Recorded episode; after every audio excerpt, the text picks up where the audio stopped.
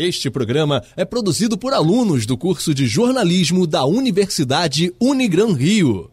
Boa tarde, meu nome é Ricardo Souza e está no ar o Toque Rápido, sua mais nova mesa redonda da Rádio Serra Verde 98,7 FM em parceria com a Unigran Rio. E para me ajudar com o programa de hoje, estou aqui com minha dupla de comentaristas, Paulo Rogério e Matheus Neto. E vamos começar falando do Vasco da Gama, que na tarde de ontem anunciou Vanderlei Luxemburgo como seu novo técnico. Matheus, o último trabalho do Luxemburgo como técnico foi em 2017 pelo esporte. Você acha que foi uma ótima escolha do Vasco? Boa tarde, Ricardo. Boa tarde aos ouvintes. Eu acho que é uma boa escolha do Vasco da Gama, porque o Vasco precisa de um bom comando técnico. É um técnico um pouco ultrapassado, alguns dizem, porém é um técnico vencedor. Pentacampeão brasileiro, campeão de campeonato carioca, campeonato paulista, campeonato mineiro. É um técnico multicampeão, seleção brasileira, Real Madrid, enfim, o Vasco da Gama precisa de um comando técnico de Vanderlei Luxemburgo e o Luxemburgo precisa de um bom trabalho para voltar ao mercado de técnicos do Brasil.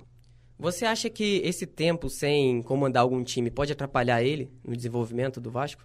Acredito que não, né? Ele propriamente na coletiva de ontem, ele disse que ele estudou muito o futebol e se aprimorou no comando técnico. Então, portanto, mesmo sem trabalhar desde 2017, o Luxemburgo para mim é um bom nome para comandar aqueles jogadores ali da equipe do Vasco da Gama e quem sabe entrosar um pouco mais para brigar um pouco mais em cima na tabela.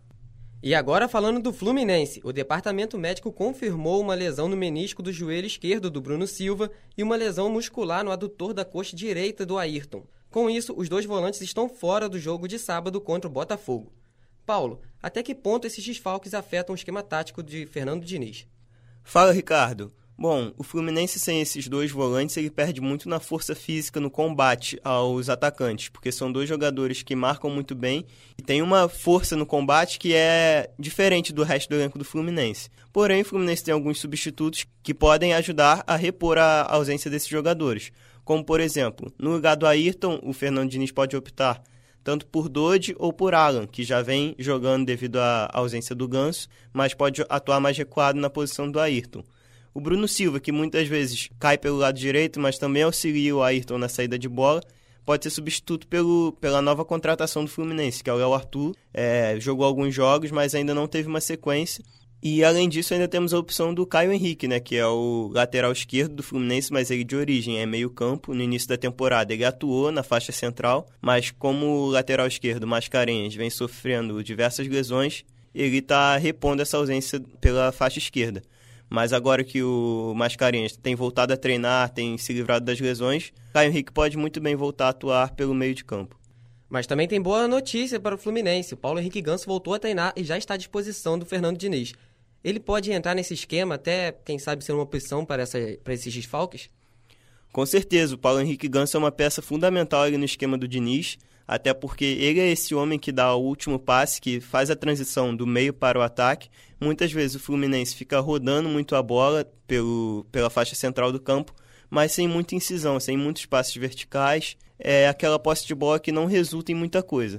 E o Paulo Henrique Ganso é esse cara que pode dar esse passe final, pode achar um atacante em profundidade e pode dar uma assistência diferenciada.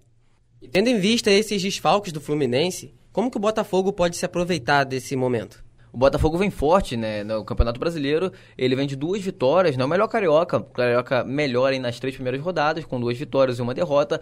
É, e diante da equipe do Fluminense, com certeza deve se aproveitar, principalmente na parte ofensiva. Né? É um, é um clube que vem fazendo algumas boas jogadas, principalmente contando com seu, sua dupla de ataque, né, o Diego Souza e o Eric. Então, portanto, é, deve se aprimorar ali na parte ofensiva e voltando os laterais de ofício. Afinal, o lateral direito Marcinho não jogou na última rodada, então portanto o Marcinho deve voltar a ser titular nessa rodada. E também o Jonathan, lateral esquerdo, vai voltar a ser titular também nessa rodada diante do Fluminense. Então, portanto, são dois jogadores que podem sim fazer uma grande partida diante do Fluminense, além de contar muito com o Eric, que é um grande potencial do Botafogo. É, você citou o Eric aí, ele realmente é a principal arma do Botafogo nesse jogo, porque como foi citado, os dois volantes titulares do Fluminense não vão atuar e seriam eles que fariam essa marcação em cima do Eric, que dobrariam a marcação junto com os zagueiros ou com os laterais. Então o ponta botafoguense pode se aproveitar desse, desse desfalque tricolor, assim como o Pimpão, que joga do outro lado também. Esse geralmente busca mais a linha de fundo. É, acredito que o Botafogo tem oportunidades para aproveitar esses desfalques do Fluminense. E vamos virar a bola para o Flamengo que empatou por 0 a 0 com o Penharol fora de casa e se garantiu nas oitavas de final da Libertadores. Um jogo que parecia tranquilo no início, o Flamengo teve até chance de matar o jogo, mas depois da expulsão do Pará acabou se complicando. Qual é a análise tática de uma forma geral? Bom, eu acho que o Flamengo acabou se complicando em um jogo que parecia ser fácil, porque o Flamengo começa muito bem, já no início do jogo com o Gabigol perde uma chance clara, ele e o goleiro, e não foi só o Gabriel, o Bruno Henrique, a Rascaeta, vários jogadores do Flamengo desperdiçaram muitas chances ao decorrer do jogo.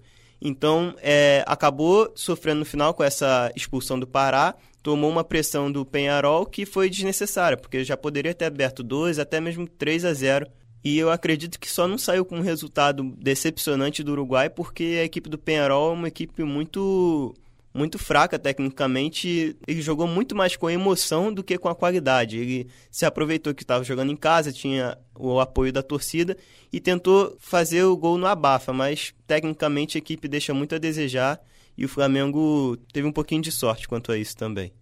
É, a parte tática, na realidade, a equipe do Flamengo é, começou melhor, pressionou muito a equipe do Penharol no primeiro tempo, acabou realmente perdendo o Pará, acho que um pouquinho talvez por falha do Abel, o Abel acabou não tirando o Pará ali no intervalo, Pará já tendo cartão amarelo e o Penharol sempre atacando na ponta esquerda, o Pará acabou fazendo a falta. O juiz, ao meu ver, também foi um, um, pouco exigente na hora do segundo cartão amarelo. Ele acabou aplicando o segundo cartão amarelo, enfim, ficou com menos um. Colocou o Rodinei no lugar ali, para tirou, no caso, o Bruno Henrique, sacou um homem de frente, para exatamente manter a parte tática padrão defensivamente. Né? Na parte ofensiva acabou perdendo algum jogador, então, portanto, a equipe do Flamengo perdeu ali é, é, boas oportunidades também, além de ter perdido na parte é, ofensiva, né? perdeu um jogador na, na saída do Bruno Henrique, perdeu também na, é, na qualidade ali dos seus jogadores. Por isso que foi 0 a 0 Bom, ô, Matheus, eu quero citar uma parte que você disse que você disse que o Penharol até mereceu mais, mas ele começa a merecer depois que o Flamengo perde o jogador, né? Porque antes do Flamengo perder o, o Pará, o Flamengo criou bastante chances. Queria saber de você, por que, que o Flamengo não conseguiu empurrar essa bola para dentro do gol? Exatamente, né? O Flamengo criou oito oportunidades no primeiro tempo, mais duas ou três no segundo tempo, enfim, 11 ou 12 chutes pro gol, né, em direção ao gol, chances claríssimas da, da equipe rubro-negro durante o jogo, mas faltou talvez ali um pouco de de é, é, capacidade, não vou falar muito capacidade porque eu acredito que os jogadores do Flamengo são bons, né, tecnicamente falando. O Gabigol é um bom atacante, o Bruno Henrique também é um bom atacante, mas realmente talvez um pouquinho de paciência na hora de finalizar, enfim, e também um pouquinho de, de competência na hora de acertar aquela chance de finalização. Eu sei que o meio-campo realmente criou bastante. Ah, os laterais jogaram muito bem, o René marcou muito bem, sensacional, do lado esquerdo, e também é, é, na ponta direita, na realidade, ali, quem se movimentava, tanto o Arrascaeta Arrascaeta quanto é, o Everton Ribeiro, quando apareciam pelo lado direito, também criavam muito bem, além das infiltrações do William Arão, que nas, em três oportunidades do primeiro tempo ele conseguiu acertar as três no cruzamento, só que na hora de finalizar acabou o Gabigol e também o Bruno Henrique perdendo. E esse problema vem sendo, vem sendo recorrente no, no time do Flamengo, né? Essa perda de gols, esse, esse desperdício de muitas chances. Principalmente com o Gabigol, que tem feito gols, mas na maioria dos jogos ele desperdiça duas, três chances para fazer um gol. Ontem não fez falta, mas como eu disse, porque a equipe adversária era muito inferior tecnicamente. Uma hora no decorrer da temporada esses gols farão falta e o Flamengo tem que aperfeiçoar esses arremates ao gol. E por hoje é isso, pessoal. Chegamos ao fim do Toque Rápido, sua mais nova mesa redonda da Rádio Serra Verde 98,7 FM, em parceria com a Unigran Rio. Muito obrigado à minha dupla de comentaristas e muito obrigado a você que nos acompanhou e até a próxima.